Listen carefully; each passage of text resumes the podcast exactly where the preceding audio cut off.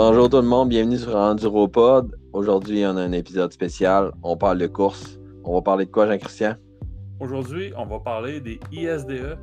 On se demande tout le temps, c'est les fameux 6D qu'on voit, le KTM, à, toutes les années, il y a une version 6D. Euh, c'est une version plus équipée de leur moto. Euh, D'où c'est que ça vient, ça? Pourquoi ils en font mention? Pourquoi ils font une moto spéciale? Euh, en fait, c'est les ISDE. Hein? Fait qu'on on parle de ça tout de suite après le Power Shift.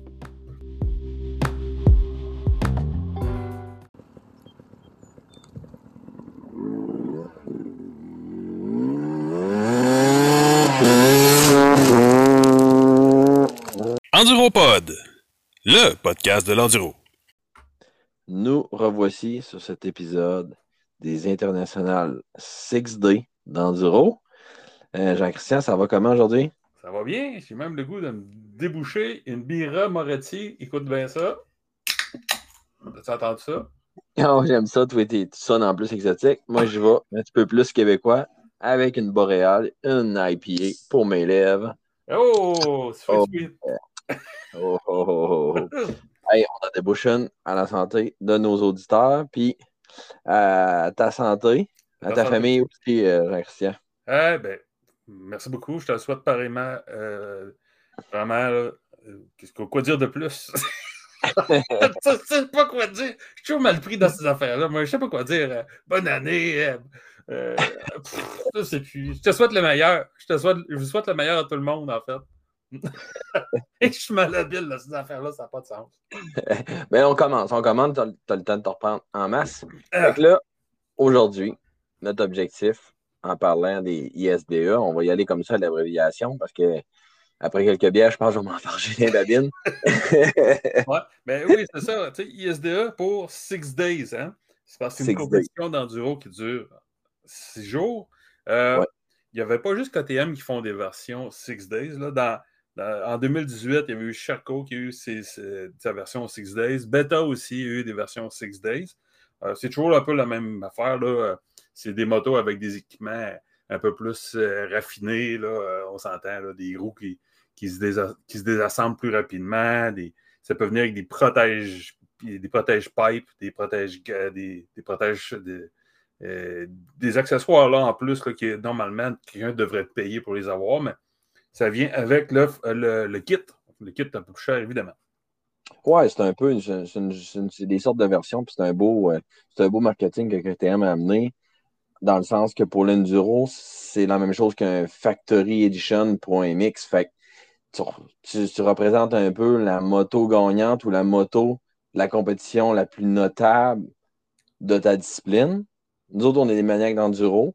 Fait par déduction, vous aurez compris que le 6D, ben, c'est la compétition euh, la plus notable de course d'enduro au monde, et ça depuis plusieurs années. Ça existe depuis euh, plus de 100 ans aujourd'hui. 1913, en fait. En fait, on pourrait quasiment fêter le centième anniversaire des ISDA aujourd'hui. là. Ben, c'est dépassé. Ben oui, c'est ça. de quelques jours. Ah non, non, t'es encore en 2023, là. Ah, ben oui, c'est vrai, c'est vrai. en 1913 qu'il y a eu À la date qu'on enregistre. Ouais, c'est ça. fait que, tu sais, c'est très vieux, puis c'est très important et surtout très, très prestigieux. Explique-moi le format des 6D, Jean-Christian, s'il vous plaît. Ouais. En fait, les 6D, c'est un peu comme les Olympiques euh, de l'enduro. C'est-à-dire que euh, il va y avoir des. Il y a des équipes qui sont formées. Euh, dans le cas des, des championnats du monde, c'est les hommes, ça pourrait être des femmes aussi, mais le championnat du monde, ça comprend les meilleurs. Donc, c'est des. Cette année, c'est des équipes de 4 pour les hommes, des équipes de 3 pour les femmes et les juniors, des équipes de 3. Et puis, euh, les courses sont échelonnées sur euh, les six jours et les temps s'accumulent. Donc, euh, un exemple, toi, Kevin, tu vas faire un temps d'un heure trente, et moi, je vais faire 1h30. Donc, l'équipe aurait déjà trois heures. Donc, les temps s'accumulent. Tout le monde, le temps de tous les pilotes s'accumulent. Et puis, à la fin des six jours, ben, celui qui a le temps le plus bas, ben, gagne le championnat du monde. OK. Euh, ça n'a pas toujours été des équipes de 4, il y a eu des équipes de 6. Euh, euh, et puis, à chaque année, on, change de pays. C'est exemple, un exemple, en 2023, on était en Argentine, où est-ce qu'il faisait chaud, des journées de 30 degrés et plus, où est-ce que les, c'était vraiment comme un peu désertique, et puis où est-ce que la déshydratation, la déshydratation et les coups de chaleur étaient vraiment présents.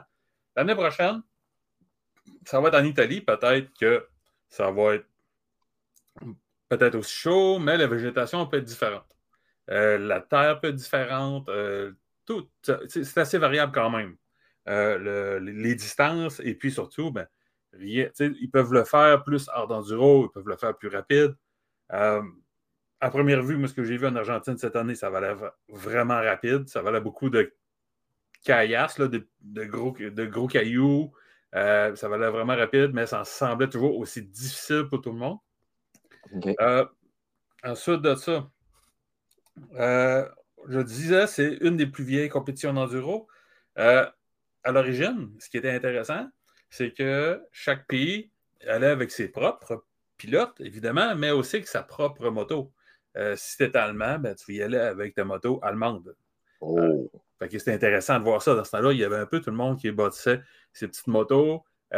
quelquefois, ça datait un peu du fait qu'après la Première Guerre mondiale, il y a beaucoup de compagnies ben, qui se sont transformé ou muté en différents manufacturiers, dont des motos. Euh, ça a toujours été, hein? Euh, Harley Davidson un peu là-dedans euh, après la Deuxième Guerre mondiale. BMW aussi un peu après la Deuxième Guerre mondiale. C'est un peu ça, ces manufacturiers-là continuent à vouloir faire business après la, deuxième, après la guerre. Puis bon, écoute, faire la moto, ben, ça, puis les voitures, là, pour relancer une économie, c'était essentiel. le, tu, m'as allumé une cloche pour une question, là, mais c'était pas dans le même, sens que tu viens, tu viens, de dire exactement là, mais un peu précédemment. Euh, le, format, là, à, quoi ça ressemble? C'est-tu, euh, tu on donnait un exemple d'une heure et demie, là, je sais que c'est juste aléatoire, c'est plus long que ça, là, mais est-ce que c'est des spéciales? Est-ce que c'est euh, une durée d'un nombre d'heures déterminé? comment ça fonctionne, le format, à quoi ça s'apparente, mettons, en 16 heures régulières, autre que la FIM, pour nous donner une image de à quoi ça ressemble comme, comme, comme format de course. Là? OK. Um, euh, ce que je sache, là, on, part, on part avec des départs chronométrés. Euh, Vois-tu, comme en Argentine, j'ai pris des notes à quoi ça ressemblait. Le premier jour, ils font en général, ils font pratiquement le même kilométrage d'une journée à l'autre, 226 km. Euh, okay. dans une journée quand même pas mal. On parle presque d'un rallye. Euh, ils ne peuvent pas se perdre. Là. Ils, vont simplement rester sur, la route qui est balisée. Il pas besoin de. Semble pas avoir besoin de GPS ou, ou de roadbook. Euh, en fait, le terrain, euh, plus que ça va d'une journée à l'autre, ils disent ça a l'air un standard, plus le terrain devient difficile à manœuvrer.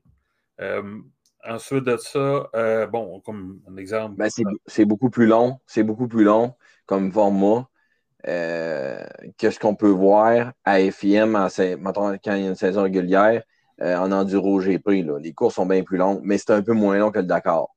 Mm-hmm. C'est 226 km, c'est une moto enduro, ça reste beaucoup. C'est plus qu'un enduro, c'est plus qu'une loupe. c'est vraiment, on voit que c'est unique comme format aussi dans son sens, mais très exigeant et très long. Il n'y euh, a pas de, de, course régulière qui ressemble à ça, autre que le 6D, mettons, dans l'année, hein, ce que je peux voir. C'est euh, vraiment unique aussi en format. En format de course, c'est unique. Exactement. Et puis, euh, il y, a tout un aspect mécanique où est-ce que tu fais la gestion de ta mécanique qui est moins, moins vrai dans d'autres types de compétitions parce que on s'entend sur 226 km, tu peux faire des bris mécaniques. Mais la seule personne qui a le droit de réparer sa moto, c'est le pilote.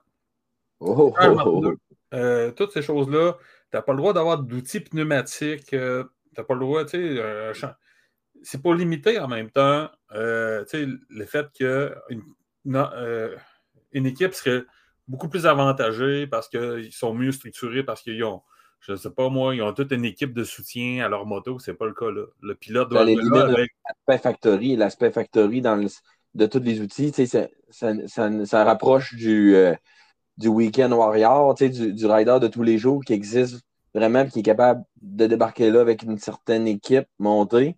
ça nous éloigne de la Formule 1 aussi. Hein? Ah, Ça, je comprends. Exactement. Là, tu as des grosses punitions, même des disqualifications. là, si quelqu'un t'aide à réparer ta moto, euh, je ne suis pas certain, il faudrait que quelqu'un m'explique. là. Euh, je ne suis pas certain si quelqu'un peut te prêter les outils, je n'en suis même pas sûr. OK, Euh, OK. Donc, on parle changement de pneus, euh, troubleshooting, on parle de changement d'huile. euh, tu sais, là, tu as fini ta journée, puis le même matin, tu prépares ta moto pour une autre journée de course. Euh, euh, il y a aussi un autre facteur, c'est que si, pour une raison ou d'une autre, toi, tu tombes en panne, eh bien, c'est ton équipe qui tombe en panne. Donc, il faut Ok. être capable de pousser, mais juste assez. Et puis, euh, ce qui arrive souvent, ben, si tu tombes en panne, ben, les pilotes ils vont pousser leur moto jusqu'au fil d'arrivée. Quitte pour ne pas avoir une disqualification, qu'est-ce que tu veux? Tu veux accumuler quand même un temps, même s'il ne sera pas bon, il sera pas bon. Tu, tu as une chance quand même de te pointer au classement parce que tu as fait l'effort. Fait imagine, il y a des situations vraiment, c'est vraiment pas rare euh, d'avoir vu des pilotes là, dans, je suis un peu néophyte là, dans ce sujet parce que c'est pas été. C'est pas des compétitions qui sont super bien, il faut le dire, là, euh, pas super bien diffusées. là. Non, c'est pas Euh, bien en effet. mais ouais, c'est ça, mais on- des, des histoires de pilotes qui poussent la moto, ça semble pas si rare. Et puis, bon, des histoires de, de gens qui se cassent une clavicule puis qui continuent de rouler quand même pour se rendre jusqu'au rallier le fil d'arrivée pour son équipe, pour son pays. Ça arrive, ça arrive. Euh, Ouais, c'est arrivé ça, à Philippe Chéné, là, euh, apparemment, je pense l'année passée ou il y a deux ans, ou il y a quelques années. Euh, euh, on voit là, c'est l'ambiance est complètement différente, même si euh, c'est une compétition exceptionnelle. Euh, j'ai l'impression que des, quelquefois, bon, dont en, en Argentine, ces compétitions-là sont dures à médiatiser d'une certaine manière. C'est vraiment une course de pilote, que je dirais, parce qu'il y a une reconnaissance entre les pilotes pour l'avoir fait. OK. OK, OK, OK, OK. Ouais. Ouais. Euh, C'est là que la machine, la machine peut avoir des difficultés, déjà des chutes. La machine peut euh, avoir des bris mécaniques par manque de fiabilité ou, ou une erreur de, de, de, de préparation de machine, mais à des températures comme il y avait en Argentine, à des 40 degrés C, l'homme peut flancher, assurément, ou la femme ou le pilote en soi, que je veux dire, ça entraîne une disqualification. C'est, dur sur tous les éléments qui sont rentrés dans la course, la machine et l'homme. C'est vraiment Ouais. un gros défi. Oui, c'est vraiment, c'est la première fois. Ah, Plus que j'en lis, plus que je trouve ça passionnant, cette course-là, parce qu'il y a vraiment la course, c'est vraiment une course par équipe, par excellence. Je comprends que quand, on va au GNCC, il y a, la machine qui est derrière toi qui va te faire gagner, tandis que là, c'est vraiment une course par équipe où est-ce que la, performance de chacun, le regard sur les performances de un et l'autre vont faire que, oui, ton pays va gagner. C'est incroyable. Parle-moi-en de la vision des pays. C'est un peu, c'est, ça le, le, le, le- target? C'est-tu, comme tu disais pour les Olympiques, la fierté, es-tu individuel ou c'est vraiment pour le pays, tu sais? Les, les enjeux puis les compétitions qu'il y a entre les pays. Euh, si on regarde l'histoire passée, puis en Argentine, tu sais, la, la fierté qu'il y en a là, que de, de remporter un titre pour le pays ou juste pour le pilote, là, tu sais, la notoriété, en fait. Là. Assurément, assurément, Kevin, parce que, euh, comme sais, il y avait une époque, on représentait le fabricant du pays d'origine et le pays. Maintenant, on s'entend que euh, c'est plus comme ça. Il y a des gens qui roulent en KTM, d'autres en bêta, puis peu importe, mais euh, tout le monde porte leur, leur chandail, euh, les Canadiens, avec la, feuille d'érable rouge, les, les, États-Unis, le, le, le jersey avec des étoiles. On-. Non, c'est vraiment, tout le monde s'affiche comme étant euh, l'origine de leur pays. Et puis c'est ça qui fait. De toute façon, de toute façon, je ne crois pas pouvoir gagner les ISDE sans avoir ce sentiment-là d'appartenance et d'avoir une équipe là, euh, soudée serrée. là. Je ne le crois pas. là. Je ne crois pas que c'est possible. là. OK. Euh, on parlait, euh, bon, ce que je voyais en Argentine cette année, c'était beaucoup de longs sauts. C'est ce que j'ai vu en vidéo, c'était des grandes courbes, euh, beaucoup de gros graviers là, qui devaient être vraiment durs sur les pneumatiques. euh, ah, parce que tu devais pouvoir prendre la vitesse, ça devait être dangereux de pouvoir cabasser une roue. Et puis, oups, ta, course était terminée. Euh, mais il y avait d'autres facteurs comme la végétation qui, augmentait, qui semblait augmenter avec l'avancement de jour en journée et puis les dénivelés. Donc, les, les, montagnes devenaient toujours plus grandes à vouloir à grimper et à descendre, toujours plus dangereuses. Et les végétations, quand elles sont désertiques, ben, ça dit un peu des cactus ou des plantes avec des épines. Euh, plusieurs se sont agrippés là-dedans, déchirés des chandails, des infections dues à des épines plantées euh, dans, les, dans les coudes. Tu apprends très rapidement à ne pas te frotter à la végétation dans un milieu Hmm. comme ça. Plusieurs en ont payé euh, le prix. C'est différent un peu, c'est que c'en est quasiment une technique de pilotage, on va se l'avouer. On va dans les sentiers euh, tous les jours, peu importe notre niveau de pilotage. euh, si en enduro, on se disait, ben, il ne faut pas toucher un arbre, hi, nos lignes seraient différentes, puis nos techniques seraient différentes. On a appris à piloter de même, mais c'est vrai. Tu sais, on se frotte aux arbres sans aucune gêne. Fait qu'imagine comment c'est des paysans d'arriver avec une végétation qui est toxique comme ça, que tu ne peux pas t'y toucher, ça ne pardonne pas. Hein, c'est tout un, une dénaturation tu sais, pour un pilote Ah, de débarquer là, toc, tu décolles, puis la végétation te blesse. Wow, OK, Ouais, c'est un changement. On peut faire, on peut faire une comparatif, un comparatif, exemple. Ici, moi, moi, ce qui me fait le plus peur dans le bois, c'est une épinette droite de bout avec des. Tu sais, les, les, les branches n'ont pas, ont pas été coupées franc sur le bord du tronc, puis ça fait comme une épine, là, tu sais. Tu as l'impression que tu vas oui. t'éperonner là-dedans. Là. Ouais, ouais, ouais, ouais. Normalement, normalement, dans une course, ça, le travail est fait, puis le- euh, les troncs sont bien, sont bien. Les branches sont coupées flush au tronc. Bien nettoyé, ouais. ouais. Le bas, c'est pas le cas. Tu vois, où qu'ils sont les arbres? Il n'y en a pas. Mais tu sais, c'est des petites plantes qui ont l'air de rien. Mais la première chose que tu entends, c'est tabarouette, infection, infection, euh, euh, chandail déchiré, tu veux pas tomber. Oh, tabarnouche, euh, c'est toute une affaire. Ah, ah, puis j'ai oublié le, cinquième, le sixième jour, c'est ce qui semble euh, constant, le plus constant, en tout cas, du- dans toutes les ISDE, c'est que c'est la section motocross. Le sixième jour, c'est 1,7 km de, on pourrait dire, spécial motocross. Euh, encore là, va- ils vont cumuler des temps. Euh, on peut voir qu'il y a des pilotes de motocross qui se démarquent avec le temps dans les ISDE. Euh, ça- mais ce n'est pas une garantie de succès. Euh, surtout sur 1,7 km, le gain que tu vas avoir après 6 jours de, moto, euh, quoi, tu vas-tu gagner 20 minutes de plus vite que l'autre qui l'a un peu moins? Tout le monde est brûlé de toute façon. Euh, ça paraissait pas sur les images, là, euh, ça roulait en cabochon. Mais c'est quand même des sauts très ouverts. là. C'est pas une petite course étroite. C'est pas une petite piste étroite. C'est juste qu'il y a beaucoup de sauts. Puis ça donne un meilleur show aussi parce que là, tout d'un coup, tu peux mettre un public pour regarder cette course-là, même si la piste est de 1,7 km de pour la finale aussi, ouais, c'est ça, c'est intéressant pour ça. Ben oui, ben oui. Euh, ensuite de ça, euh, il y, a, il y a des Canadiens hein, qui ont été euh, euh, cette année. Ouais. Je vais les nommer. Natacha Lachapelle, Félicia Rubichaud et Emma Sharpless pour les femmes. Et puis les hommes, le, le- le- notre, notre coureur élite, là, Philippe Cheney. Euh, ensuite de ça, Owen McKill, notre très connu tout à l'heure, Magdalia, parlait de quoi motocross. Et puis Jared Stock.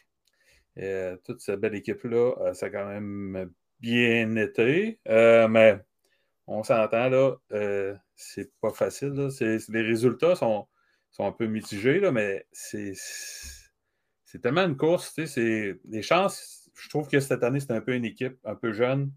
Et puis, à part Philippe Chénier, à toutes les fois, si c'est à recommencer, puis il faut, se dé- il faut déterminer qui, qui a euh, l'infrastructure monétaire aussi pour se rendre là-bas. Ouais.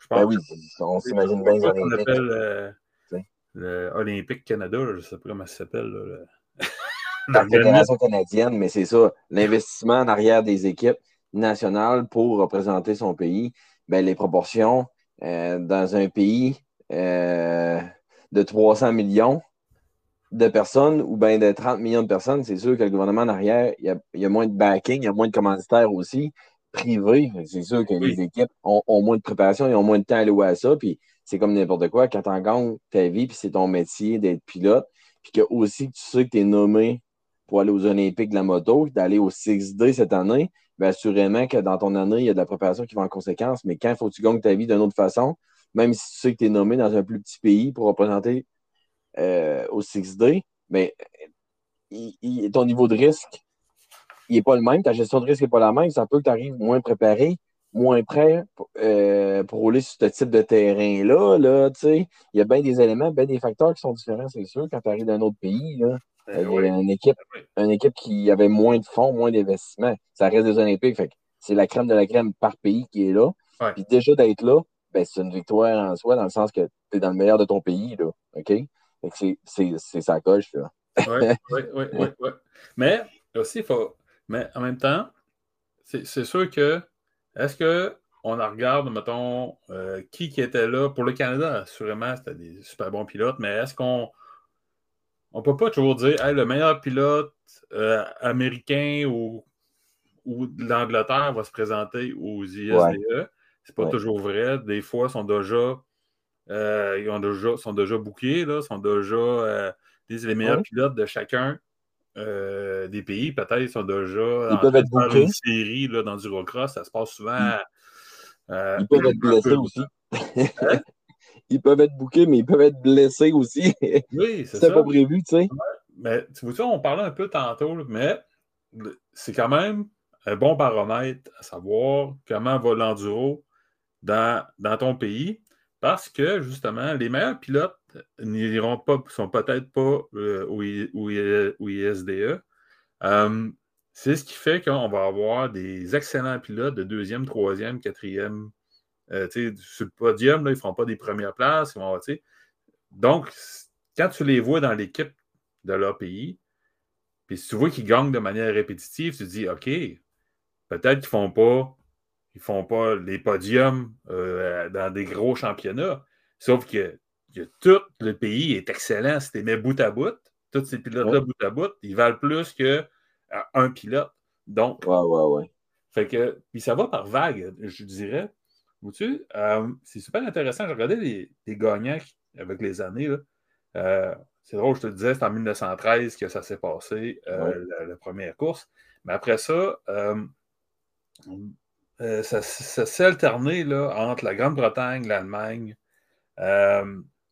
pendant plusieurs années, jusqu'à 1947. Euh, c'était européen. C'était européen comme mentalité de course aussi. L'enduro vient de là.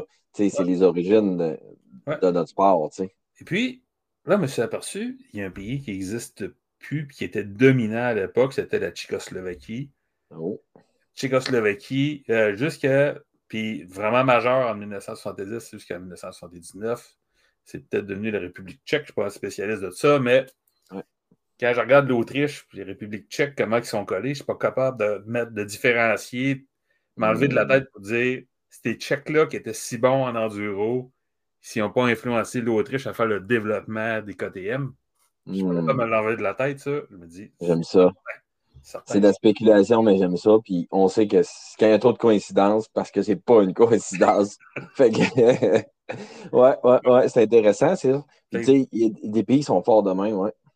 Donc, après ça, ben, rapidement, là, il y a eu la Grande-Bretagne des années 1980, encore euh, la Grande-Bretagne, l'Allemagne, des années 90 à 2000, la Suède, la Finlande. On se rappelle de Joas Alminen, euh, qui est venu courir au GNCC juste avant David Knight. Et puis, comment ce gars-là il a porté KTM sur ses épaules. Ensuite de ça, euh, la France qui s'est découverte entre, les années 2000 et 2010. Euh, et puis finalement, l'Australie de 2015 à 2019 avec les États-Unis. Toujours un peu la France, c'est un peu une bataille, là, ça, ça, alterne d'une année à l'autre. Mais l'Australie, à partir de 2015, il s'est passé quelque chose d'assez impressionnant euh, avec un certain Mathieu Phillips. Hmm. Champion, euh, le winner, big winner en 2016 à Enduro GP. Puis je vois une tendance qui, qui, se trace entre les 6D. Euh, on en a parlé un peu tantôt en rallye, mais on voit la tendance qu'il y a des jeunesses qui passent par le championnat, ben, par le, les FIM, euh, par le 6D, qui gagnent, mettons, des catégories juniors. Ils convergent vers du senior, puis oh, la nation ou même certains pilotes que j'en vois là, faut pas nommer, mettons, exemple, Daniel Sanders, ça converge, ça finit en d'accord. Ouais. Ça finit au Dakar en, des, écuries factory.